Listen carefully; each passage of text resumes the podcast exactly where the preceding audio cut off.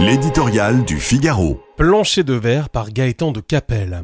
La lutte contre le chômage est un combat de longue haleine. On se gardera donc bien de surinterpréter un chiffre trimestriel représentant l'épaisseur du trait. Mais le coup d'arrêt à sa décrue vient utilement rappeler que la bataille pour l'emploi, même bien engagée, n'est jamais définitivement gagnée. Hélas oubliée du débat politique, reléguée au second plan dans les préoccupations de l'opinion, elle est pourtant déterminante. L'amélioration constatée ces dernières années ne doit pas nous rendre aveugles.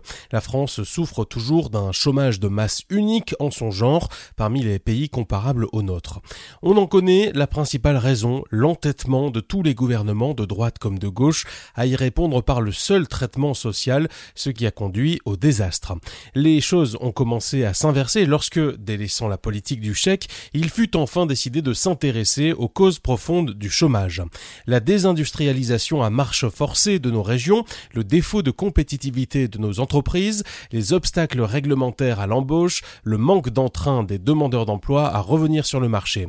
Il faut se féliciter du chemin parcouru depuis la fin du quinquennat Hollande et poursuivi par Emmanuel Macron qui a provoqué la fameuse inversion de la courbe.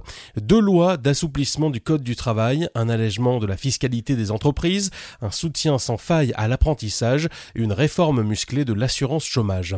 Malgré ce volontarisme, des centaines de milliers d'offres d'emploi restent non pourvues et le de chômage n'est jamais descendu sous le plancher de verre des 7%.